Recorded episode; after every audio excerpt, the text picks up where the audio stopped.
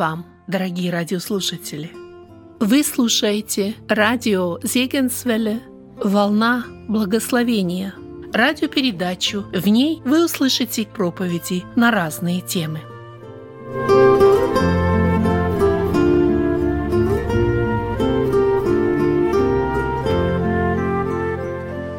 Мы продолжаем наше исследование книги пророка Захарии. Сегодня мы будем вникать в десятую главу этой книги. И вот эту десятую главу можно так назвать «Господь возвратит народ свой». Если вы помните, девятая глава, которую мы э, смотрели в прошлый раз, она содержит в себе э, такое знакомое для всех нас пророчество, где сказано, что «се царь твой грядет к тебе». Мы говорили об этом обетовании, об этом пророчестве Мессии Иисуса Христа, который как царь должен, быть при, должен прийти, будучи обещанный народу израильскому. И десятая глава, она как бы продолжает эту мысль. Продолжается мысль о том, что царь должен прийти. И в десятой главе объясняется, что же будет делать этот царь. И вот эта тема и открывается вот э, этой фразой «Господь возвратит народ свой». Будущий, грядущий царь, он возвратит народ, он восстановит то, что было разрушено, он сделает опять единение народа, который будет рассеян по всему лицу земли.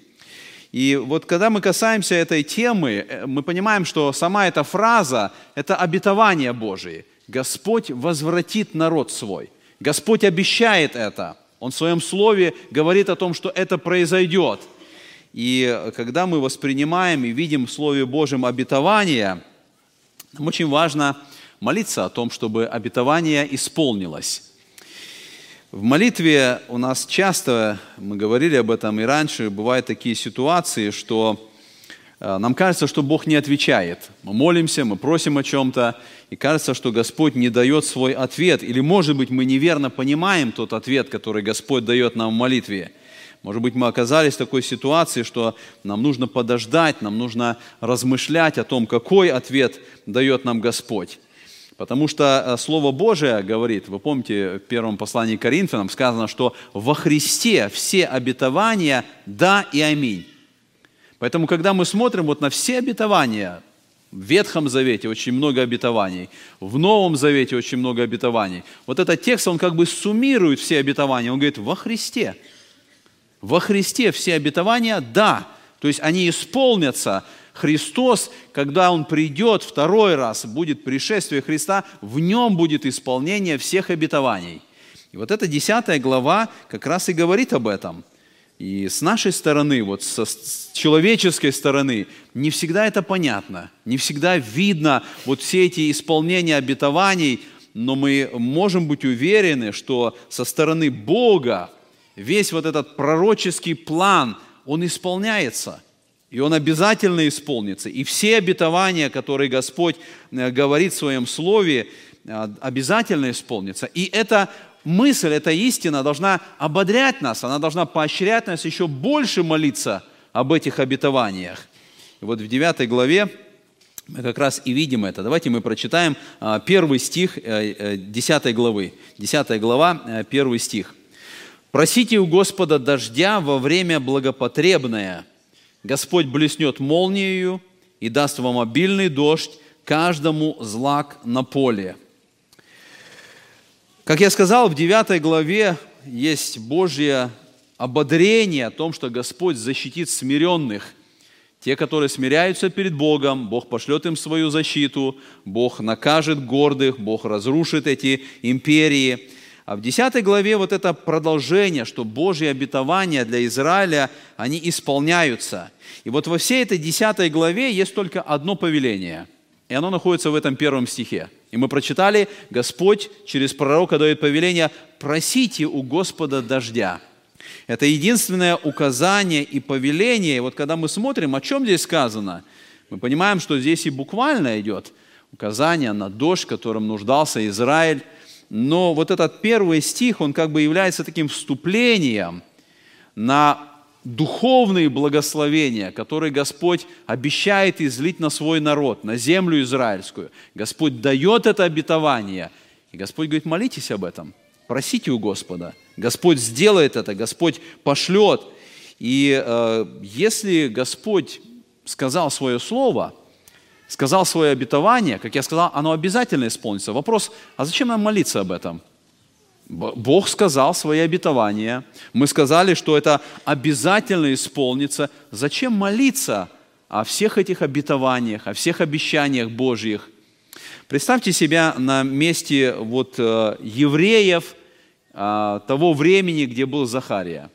Мы сказали, что 9-10 главы – это время, когда уже храм построен, они уже э, живут, они несут служение – и в то же время у них много проблем, у них еще много э, нерешенных вопросов. И город не отстроен, и стены не отстроены, и они все еще в уничижении. И вот все эти Божьи обетования о благословении, о том, что народ станет могущественным, о том, что Бог соберет их воедино, они для этих евреев как бы становятся такими, знаете, древними легендами. Вроде бы, ну где-то же сказано, да, Бог что-то сказал, но чтобы реально это было – они не видели этого, они не понимали, как это возможно, чтобы вот то, что Бог сказал когда-то давно, оно действительно осуществилось. По их ситуации, по их положению, они не могли воспринять, что это действительно вот так вот начнется, но, Изра... но Захария пророчествует, что Бог поразит врагов, Бог восстановит Израиль, Бог даст силу, но Несмотря на то, что Захария пророчествовал об этом, очень мало было тех, которые от всего сердца верили, что это произойдет. И сегодня я сказал, что иногда и у нас может происходить так. Мы видим Божье обетование, читая Слово, но не получается, что и для нас иногда эти Божьи обетования, как какие-то древние легенды. Они записаны, они есть в Библии, мы читаем их. Насколько искренне мы воспринимаем, что это то, что Бог нам сказал. Это то, что Бог обещал. И если Он сказал, Он обязательно выполнит это. Иногда кажется, ну, наверное, это не для нас, это нереально. Если мы вот так относимся к этому, тогда эта глава для нас. Тогда эта глава, которую Захария произнес к тем евреям, которые сомневались в Божьих обетованиях, она к нам относится. И мы должны вникать в нее, мы должны изучать ее. Я задал этот вопрос, если Бог сказал свое слово и дал обетования, и они обязательно выполнятся, почему мы должны молиться об этом? Почему Господь вот э, в этом слове говорит, просите у Господа дождя? И я сказал, речь идет не только о физическом дожде, об этих духовных благословениях. Зачем нам нужно молиться о том, чтобы Божьи обетования исполнились? И мы можем здесь найти несколько причин. Первое, потому что Господь нам сказал об этом. Господь сказал о том, что мы должны молиться, и мы должны исполнять Его Слово – вы помните э, молитву «Отче наш», которую Господь оставил нам? Она начинается словами «Отче наш, сущий на небесах, да приидет царствие Твое, да будет воля Твоя и на земле, как на небе». Это то, что обязательно произойдет. И Библия говорит, Божья воля и Его царство в конечном итоге будут здесь на земле. Это совершится. Почему Христос хотел, чтобы мы молились об этом? Зачем это нужно? Что это помогает? Кому э, это что-то добавляет? Господь сказал, чтобы мы об этом молились. И мы должны делать уже по этой причине, что Господь дает нам повеление, чтобы мы э, молились. Вторая причина, которую мы находим, мы должны молиться, потому что через это мы выражаем нашу зависимость от Бога. Мы молимся Ему, и не потому, что нашей молитвой мы хотим что-то сообщить Богу, Бог всезнающий, у Бога своя воля, у Бога свой план. Но вы помните, как сказал Христос в 6 главе Матфея, Он говорит, Отец знает нужду прежде прошения. Он знает все наши нужды. Но когда мы молимся, мы выражаем, что мы зависим от Бога. Мы нуждаемся в Нем. Он единственный источник благословения. И вот мы прочитали этот первый текст. Он говорит о дожде. Просите у Господа дождя – Сегодня ученые очень просто могут объяснить причину, почему идет дождь. Почему здесь, где мы живем, в Вашингтоне, много дождя, почему в каких-то других штатах мало дождя. Ученые очень просто объяснят, как это происходит, как собирается эта влага, как наступает этот критический момент, когда вся эта влага выливается на землю. Они объясняют это. Но Писание говорит, Господь даст дождь. Это не просто естественные физические законы, этот текст говорит нам ясно и понятно, просите у Господа дождя во время благоприятное, и Господь даст вам обильный дождь. И мы, как верующие люди, мы воспринимаем это слово буквально, Господь посылает дождь. И когда мы молимся Ему, этим самым мы выражаем нашу зависимость от Господа. Господь дает дождь, Господь блистает молнией, Господь дает урожай. И когда мы обедаем за столом, те продукты, которые мы купили на наши деньги, которые мы заработали, мы благодарим Господа, потому что говорим, это Господь дает нам пищу. Это Господь дарует нам все необходимое. Мы зависим от Него. Он посылает все необходимое. И это вторая причина, почему нужно молиться о обетованиях, которые Господь сказал. И, наконец, третья причина. Мы должны молиться и просить для того, чтобы познать цели Божьи. Господь сказал свое слово и свои обетования, потому что Он показывает цель, которую Он поставил для этой земли, для людей, для церкви, для каждого из нас. И мы, читая об этих Божьих обетованиях, должны просить Его, молиться об этих обетованиях, чтобы они исполнились, потому что, молясь, мы понимаем ту цель, которая у Господа. И молитва меняет каждого из нас и помогает нам соответствовать той цели, которая есть у Бога. И поэтому вот этот первый текст, который мы с вами прочитали, он говорит об этом. Просите у Господа дождя во время, особое время э, благопотребное. Вы помните, э, что народ израильский вышел из Египта, и они вошли в землю обетованную. Это была очень сильная перемена. И во второй, Второзаконии, в 11 главе, Господь говорит народу, что земля, в которую ты идешь, это не такая земля, в которой ты жил когда-то. Это особая земля, потому что сказано, что земля египетская, она орошалась ногами твоими, в 11 глава книги Второзакония. Земля орошалась от реки Нил, это была особая система ирригации. Но Господь говорит, но земля, в которую ты идешь, не таковая. Там горы, там невозможно поливать э, когда ты прорыл каналы, когда ты делаешь какие-то специальные э, системы орошения, Господь дождь будет давать. И когда мы смотрим вот на то, что происходило в земле ханаанской, мы с вами находим указание, что если между Египтом и Ханааном было это отличие, то в земле ханаанской, куда пришел народ израильский, как раз они и встретились с теми людьми, племенами ханаанскими, которые поклонялись Ваалу. И Бог Ваал – это был особый Бог. Вот мы с вами э, читаем и находим это указание в этой истории с Ильей – Ваал описывался как тот, кто несется на облаках. Это говорит о том, что Ваал считался богом плодородия. И мы с вами э, можем это увидеть, э, потому что э, хананеи, которые поклонялись этому Ваалу, они приносили жертвы, ожидая, что Ваал пошлет дождь. И если он пошлет дождь, земля напитается, и будут необходимый урожай, и люди не умрут. И поэтому эти племена ханаанские, они поклонялись Валу, они просили у него дождя, они просили у него помощи. Но мы встречаем с вами эту историю пророка Илии с этими жрецами Ваала. И вы помните, что произошло вот в то время, когда Ахав и Изавель, мы читаем, что они поклонялись Ваалу, и пророк Илия приходит – и он заявляет, вот мы читаем 18 глава 3 книги Царств, по прошествии многих дней было слово Господне к Илии в третий год, «Пойди и покажись Ахаву, и я дам дождь на землю». А вы помните до этого, что произошло? Илья приходит и говорит, не будет дождя. Вы представляете, эти люди, которые поклонялись Ваалу, и они приносили ему жертвы, и они ожидали, что Ваал пошлет дождь, и тут приходит пророк, говорит, не будет дождя. Три года и шесть месяцев. И с этого и начинается вот эта битва как бы между Богом истинным и Ваалом, чтобы ясно было показано народу, да кто является Господь, да кто посылает дождь на землю, Ваал или Господь.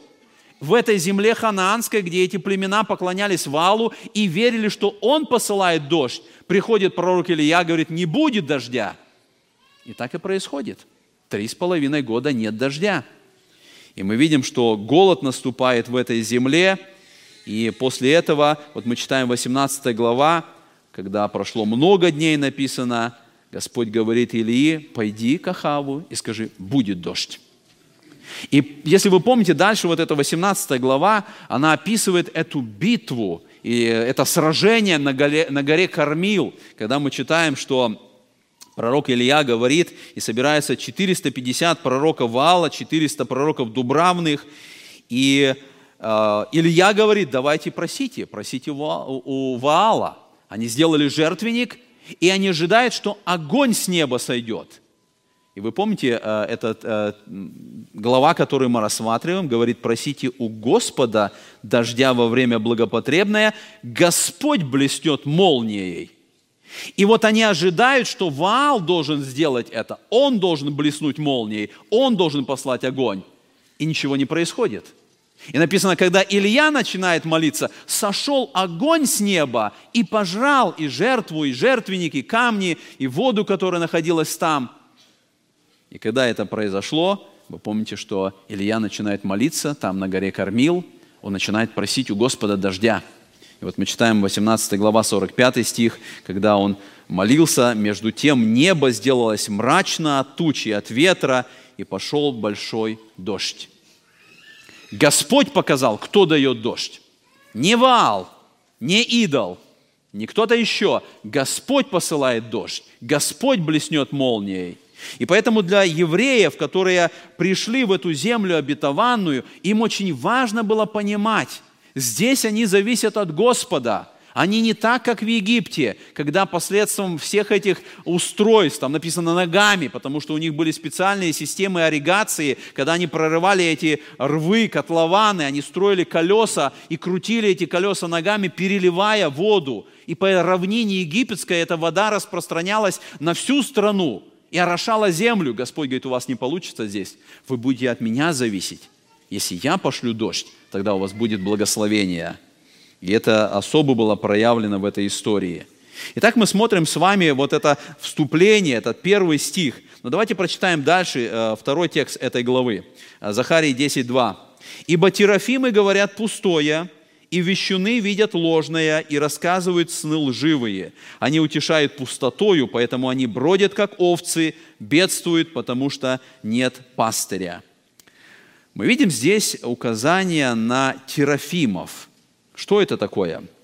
Библейская энциклопедия Брагаузена а, так объясняет. Словом тераф... Слово «терафим» имеет значение «домашние башки» или «идолы». Начиная со второго стиха и дальше вот во всей этой главе, Господь показывает два врага народа израильского или народа Божьего. Это ложные боги и это неверные правители. И вот этот текст начинается со слова «терафимы». Вы помните, Рахиль а, когда-то похитила богов у отца своего Лавана.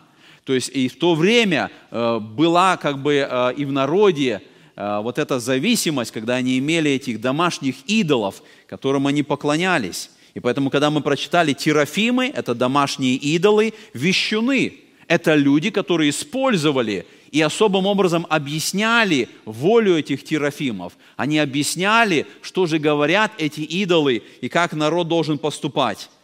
Когда мы смотрим на историю после Вавилонского плена, это вот время, которое мы рассматриваем сейчас, э, во время Захарии, уже проблемы идолопоклонства не было.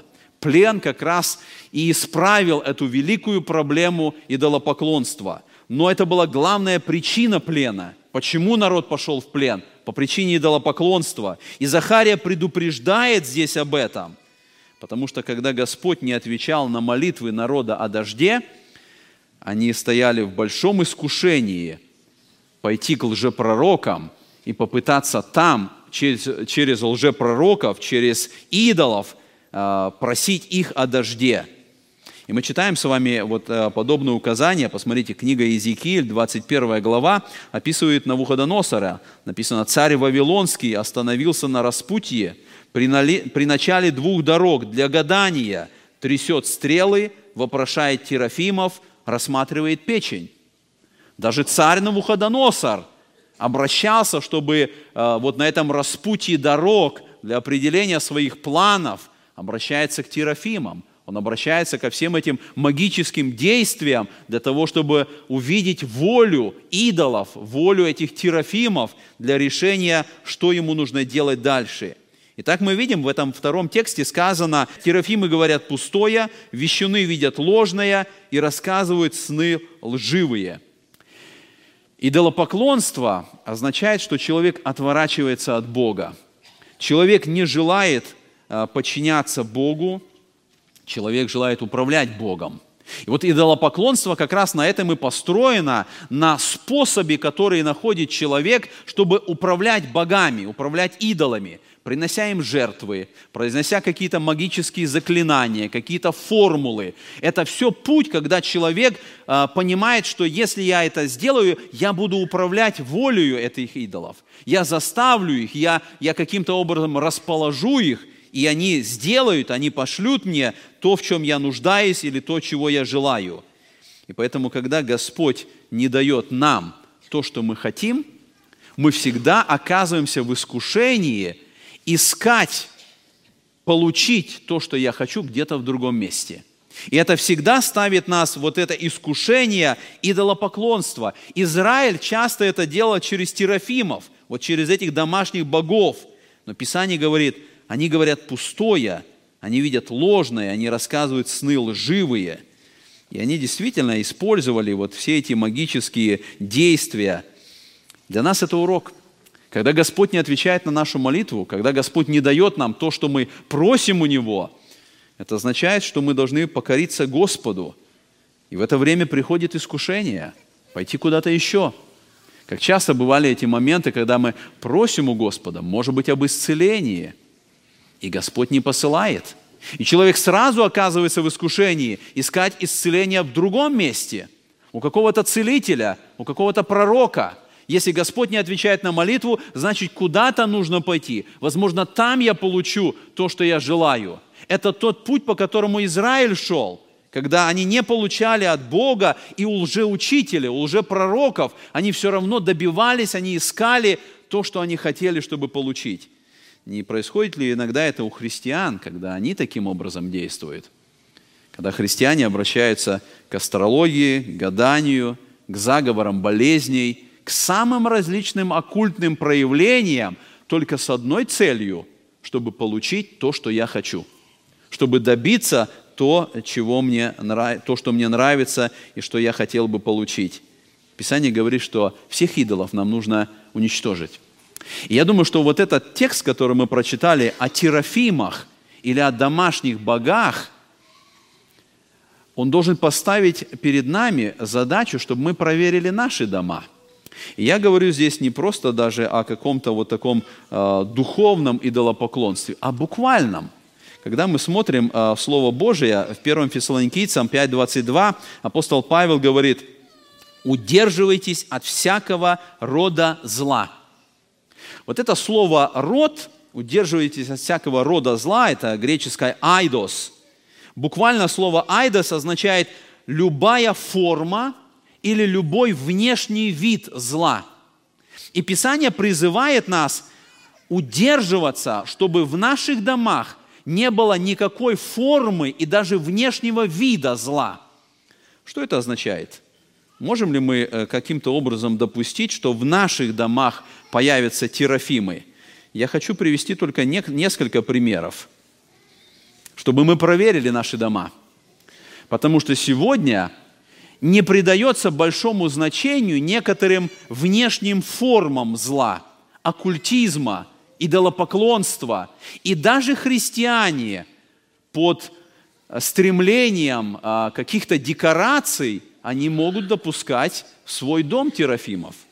Я хочу только некоторые вещи перечисливать. Любые африканские маски, любые изображения любых идолов, любые амулеты или талисманы, любые изображения или фирмы, или фильмы с вампирами, или другие фильмы ужасов, любые изображения полулюдей – все, что связано с изображением смерти, любые гороскопы, любые знаки зодиака, все, что связано с мифологией, изображение драконов, карты для гадания, любая восточная символика. Мы иногда не придаем этому значению. Мы покупаем какую-то вещь, она красиво выглядит, это как бы какая-то декорация, это какое-то украшение дома, стены, еще чего-то, не придавая этому значению и не думая о том, что здесь есть какой-то смысл или есть какая-то причина. Апостол Павел говорит, удерживайся от всякого рода зла. Никаких терафимов, никаких идолов. И мы видим, что в этом слове, которое мы прочитали, посмотрите, во втором стихе сказано, они утешают пустотою – они утешают пустотою, потому они и бродят, как овцы, бедствуют, потому что нет пастыря. Речь идет о людях, речь идет о евреях, которые обращались ко всему этому. И сказано, они бродят, как овцы, они не знают истину, они не имеют пастыря, именно поэтому они обращаются ко всем этим идолам. Мы идем с вами дальше и читаем третий стих вот этой главы, э, третий, четвертый стихи. На пастыре воспылал гнев мой, и козлов я накажу, ибо посетит Господь Саваоф стадо свое, дом Иудин, и поставит их, как славного коня своего на брани. Из него будет краеугольный камень, из него гвоздь, из него лук для брани, из него произойдут все народоправители. Если э, в начале, вот в этом втором стихе, Господь сказал, что все эти терафимы, все эти идолы – это враги народа Божьего – за ними стоит эта демоническая сила. Теперь Господь обращается как бы к другому направлению. Это неверные правители, которые тоже являются врагами народа Божьего. И вот мы смотрим, сказано, «На пастыре воспылал гнев мой, и козлов я нахожу». Кто эти козлы, которых вот так вот называет здесь а, а, пророк? Речь идет о лидерах Израиля, Возможно, речь идет о руководителях всех этих империй, от которых страдал народ израильский, которые постоянно угнетали народ. И когда мы смотрим, вот сам этот термин «козлы», он употребляется к тем, кто правит с властью, как козлы, пробивая себе дорогу рогами. И вот об этих правителях или об этих пастырях Господь говорит здесь. Мы читаем э, в 34 главе книги Иезекиили, э, говорится о страдании Израиля вот о таковых пастырях – и потом Господь обещает, Он говорит, я накажу этих пастырей. Господь говорит о том, что а, он совершит а, свою власть, и он сам станет добрым пастырем. Господь будет заботиться о народе своем, и он будет питать их, выводить на злачные пажити. мы помним в Новом Завете, а, помните, когда Христос, о нем написано, видя толпы народа, он жалился над ними, что они были изнурены и рассеяны, как овцы, не имеющие пастыря. Разве у них не было пастырей? Разве не было у них руководителей народа? Но Господь говорит, они не имеют пастыря. Потому что те пастыри, которые э, в то время были у народа израильского, они не заботились о народе, они не делали э, то, что необходимо, они не, не, не были настоящими пастырями. И вот мы смотрим этот текст, который мы прочитали, и сказано, Господь посетит стадо свое – и посмотрите, что произойдет, когда Господь посетит стадо. Написано, Он посетит стадо свое, дом Иудин, и поставит их, как славного коня своего на брани. Когда Господь посетит свой народ, о них сказано, они овцы, это паства, которые нуждаются в пастве. Но когда Господь посетит свой народ, эти овцы станут конем для брани. Это будет особое изменение, которое совершит Господь. Овцы станут могущественным, воинственным конем. Мы понимаем, что это произойдет в будущем, хотя уже и э, прошлый век показывает некоторое начало в исполнении этого пророчества. И мы можем сказать, что 70 лет назад уже было дано начало именно этому изменению – 20 веков после 70-го года, после Рождества Христова, народ израильский, евреи, воспринимались всем миром, как те, которые где-то ходят, которые где-то присмыкаются, которых все гонят. И это продолжалось 20 веков. Но в 1948 году было образовано могущественное государство Израиль. И в настоящее время армия Израиля, Цахал, одна из могущественных армий. В этой армии э, есть такой девиз, что наша армия не тратит время на строевую подготовку, мы тратим время, чтобы научиться воевать. Это одна из сильнейших армий. И когда мы смотрим, почему я говорю, что это исполнение пророчеств началось 70 лет назад, когда этот народ, который как овцы без пастыря скитались, и вдруг Господь в этом своем слове говорит, я поставлю их, как славного коня своего, на брани, и это будет продолжаться. И Господь совершит вот это изменение, это особое действие. И в этом тексте, который мы прочитали, мы видим как бы три образа. Три образа, которые относятся к самому Мессии, которые относятся к Иисусу Христу. Он будет а, совершать свое действие. И посмотрите, мы читаем, из него будет краеугольный камень, из него гвоздь, из него лук для брани. Вот это три образа, которые относятся к Иисусу Христу. Первый – это такой э, известный для нас образ, что Христос является краеугольным камнем. Об этом часто говорится в Священном Писании. Мы находим в Новом Завете, что Христос – это краеугольный камень церкви. Это камень, который отвергли строители, но на нем Господь построит церковь. И мы видим здесь, Захария говорит, что когда Господь посетит – а, дом Иудин, из него, то есть из дома Иудина, из колена Иудина будет этот краеугольный камень. Второй образ сказано, он гвоздь. Вот это слово «гвоздь», которое употребляется здесь в иврите, буквально а, это крюк для натяжения палатки или тента – и в то время мы знаем, что э, эти кочевые племена, в том числе и народ израильский, они использовали эти палатки, тенты, и для того, чтобы натянуть, для того, чтобы эта палатка стояла уверенно, использовались вот эти крюки или гвозди, которые забирали, забивали в землю, и шло натяжка этой палатки. И Писание говорит, Господь этот гвоздь, без него стоять ничего не будет. Он тот, кто держит, он, кто дает возможность, чтобы было покрытие от солнца. И это Мессия, который придет в будущем. И, наконец, третий образ сказано, из него лук для брани. И вот этот лук, о котором э, говорится здесь, сказано, что он победитель, он поразит врагов.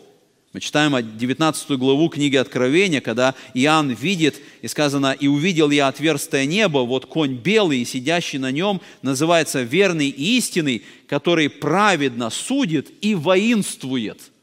Вот это слово «воинствует» это говорит о наказании врагов, о поражении врагов.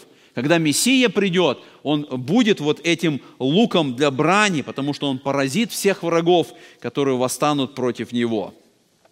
Мы читаем с вами дальше, давайте прочитаем с 5 по 8 стихи.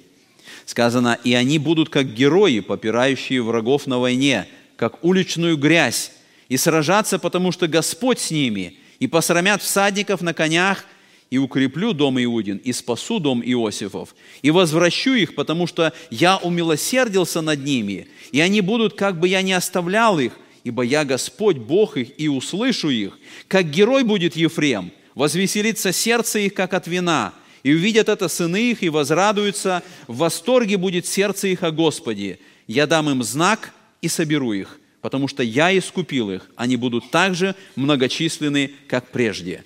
Мы видим вот в этих э, трех стихах, речь идет о победе, которую совершит Господь. Девятая глава говорит, радуйся, черь Сиона, се царь твой. Десятая глава говорит, руководители, пастыри народа, это не терафимы, это не идолы, это не те вер, неверные правители или пастыри. Господь будет пастырем. Он придет однажды, и он совершит это соединение народа израильского, освобождение этого народа. И посмотрите, вот в этих текстах, которые мы прочитали, мы находим три важных момента. Что произойдет, когда придет Мессия? Когда вернется Мессия, уже не будет поражения. Сказано, они будут как герои, попирающие врагов на войне. Если до этого народ израильский был угнетаем, они были в рабстве, они были под правлением всех этих империй, то когда придет Мессия, уже поражения не будет. Божий народ будут как герои, они будут попирать врагов. Второе, что мы видим здесь, уже не будет деления. Написано, и укреплю дом Иудин, и спасу дом Иосифов. Мы видим в этих словах, речь идет о том, что весь Израиль соберется вместе. Уже не будет разделения на южное и северное царство, потому что дом Иудин – это южное царство, дом Иосифа или дом Ефремов – это северное царство. это э, все остальные колена. И Господь говорит, когда Мессия придет, тогда они вместе будут, уже не будет этого разделения. И третье, что мы видим, уже не будет рассеяния. Посмотрите, сказано, и будут они, как бы я не оставлял их. Народ израильский рассеялся по всему лицу земли. И до сегодняшнего дня все эти колена израильские рассеяны. Но в тот момент, когда придет Мессия, они будут собраны вместе. И сказано будет, как бы я не оставлял их.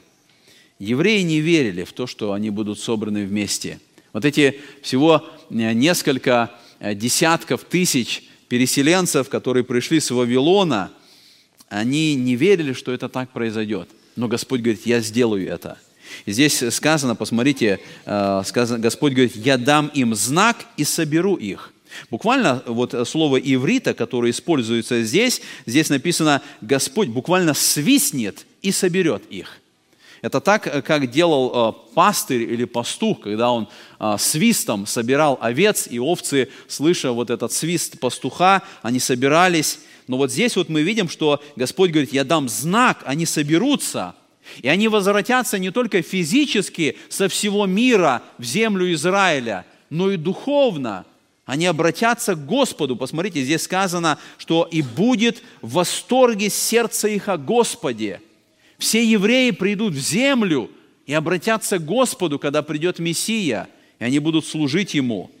И мы можем задать вопрос, как будет происходить вот это возвращение евреев на землю? Как исполнятся вот эти обетования, вот это слово, которое мы прочитали здесь? Мы можем отметить несколько моментов, которые в Ветхом Завете показывают, как будет происходить возвращение евреев в землю обетованную. Первое, что мы можем увидеть, Израиль вернется в землю в неверии. Они поедут туда, но это вовсе не значит, что они покаятся, обратятся к Богу, что они станут верующими, что они э, искренне будут э, познавать Бога. Э, посмотрите, мы читаем в 36 главе книги Иезекииль с 24 стиха такие слова. «И возьму вас из народов, и соберу вас из всех стран, и приведу вас в землю вашу, и окроплю вас чистою водою, и вы очиститесь от всех скверн ваших, и от всех идолов ваших очищу вас, и дам вам сердце новое, и дух новый дам вам, и возьму из плоти вашей сердце каменное, и дам вам сердце плотяное, вложу внутрь ваш дух мой, и сделаю то, что вы будете ходить в заповедях моих, и уставы мои будете соблюдать и выполнять. Вот в этом тексте мы видим как бы последовательность, о которой говорит Господь. Он говорит, я возьму вас из всех народов, соберу из всех стран и приведу вас в землю. И только там, он говорит, я окороплю вас чистою водою, очищу вас, я дам дух новый вам, я заберу сердце каменное, я дам сердце плотяное. О чем это говорит? Это говорит о том, что евреи поедут в землю, не уверовав в Бога еще – только тогда, когда они приедут и будут там, вот там произойдет это духовное обращение. Уже там, в земле Израиля, евреи обратятся к Богу. Посмотрите, еще один текст, который подтверждает это. Это 43 глава Исаии, 5, с 5 по 8 стихи. Господь говорит, не бойся, ибо я с тобою. От востока приведу племя твое, и от запада соберу тебя. Северу скажу, отдай, и югу не удерживай. Веди сыновей моих издалека, и дочерей моих от концов земли. Каждого, кто называется моим именем, кого я сотворил для славы моей, образовал и устроил. Выведи народ слепой, хотя у него есть глаза, и глухой, хотя у него есть уши. Господь говорит, я соберу от севера, от юга, они все придут, но это как народ слепой и глухой, хотя у них есть уши и глаза, но они пойдут туда, еще не познав Бога, еще не обратившись к Господу. Поэтому первый момент, который мы можем увидеть в Священном Писании, Израиль вернется в свою землю в неверии. Второе, что мы находим, Израиль будет возвращаться в землю периодами. То есть Писание показывает, что это не будет какой-то один момент – когда все евреи со всей земли вдруг приедут туда. Писание показывает, будет периоды, времена, это будет постепенно происходить. И мы читаем об этом в 37 главе Иезекииля, вот в этом образе, который был показан, сказано так, вы помните, когда а, пророк видит вот это поле, сухие кости, и э, дается объяснение, это народ мой. По сути, это то, что сегодня с Израилем происходит. Это сухие кости, которые разбросаны, мертвые, которые не знают Бога, которые не поклоняются Богу. И потом пророк видит это видение, и сказано, что эти кости начинают вдруг собираться друг к другу. И потом вот мы читаем 6 стиха, Господь говорит, «И обложу вас жилами, и выращу на вас плоть, и покрою вас кожею, и введу вас дух, и оживете, и узнаете, что я Господь. Я изрек пророчество, как повелено было мне, и когда я пророчествовал, произошел шум, и вот движение, и стали сближаться кости, кость с костью своею, и видел я, и вот жилы были на них, и плоть выросла, и кожа покрыла их сверху, а духа не было в них. Это пророчество тоже говорит о возвращении евреев в землю обетованную. И посмотрите, это пророчество показано так, что это как-то постепенно. Вдруг началось движение, вдруг кость начала сближаться с костью, потом они вместе, потом сказано жилы, потом сказано плоть, потом сказано кожей покрыта, а духа еще нету. Речь идет о возвращении евреев в землю обетованную. Мы сказали, что они будут возвращаться туда в неверии. Статистика говорит, сегодня – из всех евреев, которые живут на земле, 33% заявляют, что они неверующие атеисты. Это 2 миллиона евреев, 33% а, евреев, которые говорят о том, что они неверующие. И они поедут туда, и вот мы видим в этом пророчестве сказано, что это как иллюстрация, как Бог будет приводить евреев в землю. Это будут волны эмиграции. А, в Израиле это называется алия, Алия – это как бы вот этот процесс репатриации, когда евреи с разных мест возвращаются в свою землю. И мы видим, что это происходило. Еще до образования государства Израиль в 1948 году уже были эти волны репатриации, уже были алии, когда евреи начали возвращаться в землю. И история говорит о том, что а, само решение – 1948 года, когда Лига наций, еще не было ООН тогда, когда они приняли это решение, привело это к тому, потому что ни в какой стране евреев не хотели иметь. С каждой страны евреев выгоняли, им некуда было идти. Именно это привело к тому, что Лига наций принимает решение создать государство, в котором будут находиться евреи. И с этого момента, когда мы смотрим на историю 20 века, мы видим эти волны иммиграции одна за одной – когда евреи возвращаются туда. И мы читаем этот текст, в котором сказано, кость за костью приближаются, жилами покрывается, кожей покрывается, но духа еще нет, но жизни еще нет. И поэтому мы видим вот это второй момент, что Израиль будет возвращаться периодами в землю обетованную. И, наконец, третье, что мы можем увидеть. Израиль вернется в землю через преследование – мы читаем об этом а, в 16 главе книги Иеремии, с 15 стиха сказано так. «Жив Господь, который вывел сынов Израилевых из земли северной, и всех земель, в которые изгнал их, ибо возвращу их в землю их, которую я дал отцам их. Вот я пошлю множество рыболовов, говорит Господь, и будут ловить их, а потом пошлю множество охотников, и они погонят их со всякой горы, со всякого холма и из ущелий скал».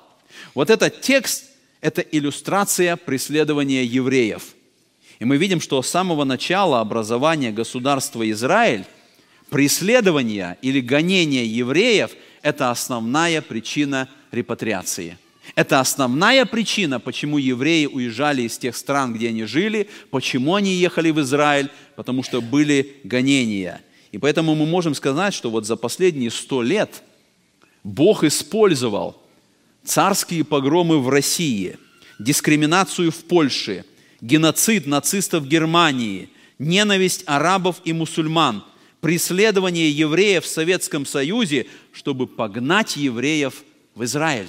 Это и были то, о чем здесь сказано в Еремии, рыболовы, охотники, которые сказано, погонят их с каждой горы, и они поедут, и они пойдут туда. И Писание говорит, что евреи никогда не оставят место своего жительства, если они живут в спокойствии и в процветании. Евреи уедут только тогда, когда будет экономический крах и когда будут преследования. Сегодня в Америке живут 2 миллиона евреев. Библия говорит, что Господь погонит. И будут и охотники, и будут и рыболовы. Но если в Америке будет экономическое процветание и религиозная свобода, евреи не уедут отсюда. И поэтому мы можем ожидать, что и в Америке что-то произойдет – для того, чтобы это пророчество исполнилось. И по сути мы можем сказать, когда мы смотрим на то, что происходит в мире, в каких-то странах, когда происходят какие-то конфликты, какие-то вооруженные действия, какие-то войны, которые происходят, мы можем смотреть на это с человеческой стороны, но когда мы смотрим со стороны пророчеств, очень часто результатом этих конфликтов и военных действий является то, что евреи уезжают оттуда и едут в землю обетованную – и вот мы смотрим с вами, это то, о чем говорил Захария. Он говорит, что Господь совершит это, Он соберет народ, они будут собраны в земле, и Господь там явит свою силу, явит свое могущество. Мы смотрим с вами дальше, читаем 10 по 12 стихи. Господь говорит, «И возвращу их из земли египетской, и из Ассирии соберу их, и приведу их в землю Галаадскую и на Ливан, и не достанет места для них, и пройдет бедствие по морю, и поразит волны морские, и иссякнут все глубинные реки, и смирится гордость Асура, и скипетр отнимется у Египта. Укреплю их в Господе, и они будут ходить во имя Его, говорит Господь. Вот в этом тексте мы видим сказано, что евреи, которые соберутся в земле, они будут настолько многочисленными, что и места в Иерусалиме не будет хватать. И Господь, сказано, приведет их в землю Галаадскую и на Ливан. И в будущем вот э, евреи там, они будут Божьи посланники. Это уже не будет рассеяние, как после плена. Они будут служить Мессии. И здесь идет перечисление, что вот эти страны, которые угнетали Израиль, Египет, Ассирия, они уже не будут иметь в себе евреев. Сказано, что смирится гордость Асура, скипетр отнимется у Египта, Господь пошлет вот это бедствие, Он поразит эти империи, и народ будет собран в земле. И сказано, укреплю их в Господе, и они будут ходить во имя Его, говорит Господь. Это обетование 10 главы Захария. Это слово, которое Господь сказал народу, которые находились в страхе, которые боялись врагов – которые боялись, что что-то произойдет с храмом, который они построили. Господь дает это обетование и говорит, однажды придет пастырь, однажды придет царь, однажды придет Мессия, который совершит это. И вы, эти переселенцы, которые первыми стали здесь, вы находитесь на правильном месте, потому что все остальные будут собраны здесь. Этот великий пастырь, он будет, будет пасти народ свой – когда мы смотрим вот на это пророчество 10 главы, здесь также есть уроки для нас, потому что речь идет о Мессии, о Господе Иисусе Христе. Он является добрым пастырем. Но подобно как во время Захарии, так и сегодня мы можем сказать, что народ Божий нуждается в сильных руководителях, в тех, которые направляются Духом Святым. И сегодня многие люди, следуют за лидерами, которые ориентируются на самые разные ложные приоритеты, на мирские ценности. Люди часто возводят их каких-то идолов, поклоняются различным руководителям, различным пасторам. И эта десятая глава, она ставит нам серьезное предупреждение, потому что если это не поклонение Христу, тогда это идолопоклонство – если не Христос является пастырем-начальником, тогда церковь будет бродить во тьме. И освобождение придет только тогда, когда есть желание и стремление в водительстве Духа Святого. Мы читаем с вами этот текст, апостол Павел говорит в 20 главе Деяния апостолов, он говорит, «Ибо я знаю, что по отшествии моем войдут к вам лютые волки, не щадящие стада, и из вас самих восстанут люди, которые будут говорить превратно, дабы увлечь учеников за собою, посему бодрствуйте. Павел дает это предупреждение. Он говорит, это произойдет, это будет. Это не произойдет так, что где-то вы услышите в стороне, в другой церкви. Это не, не будет где-то в другом городе или в другой стране.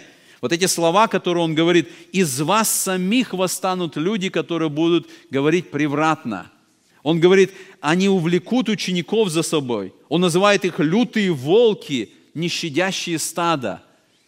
Это произойдет в будущем, потому что это тоже пророчество, это тоже Божье Слово.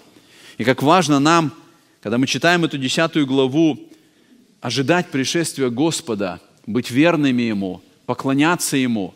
И всякому руководителю, и всякому пастырю, и всякому служителю понимать, насколько важно смирение перед Господом, чтобы Он был пастырем, чтобы Он управлял, чтобы Ему была вся слава. Потому что Он однажды придет, Он совершит победу, потому что Он царь, о котором сказано в этом пророчестве. И дай нам, Господь, поклоняться этому царю, служить Ему, подчиняться Ему и ожидать Его пришествия. Помоги нам в этом, Господь. Аминь.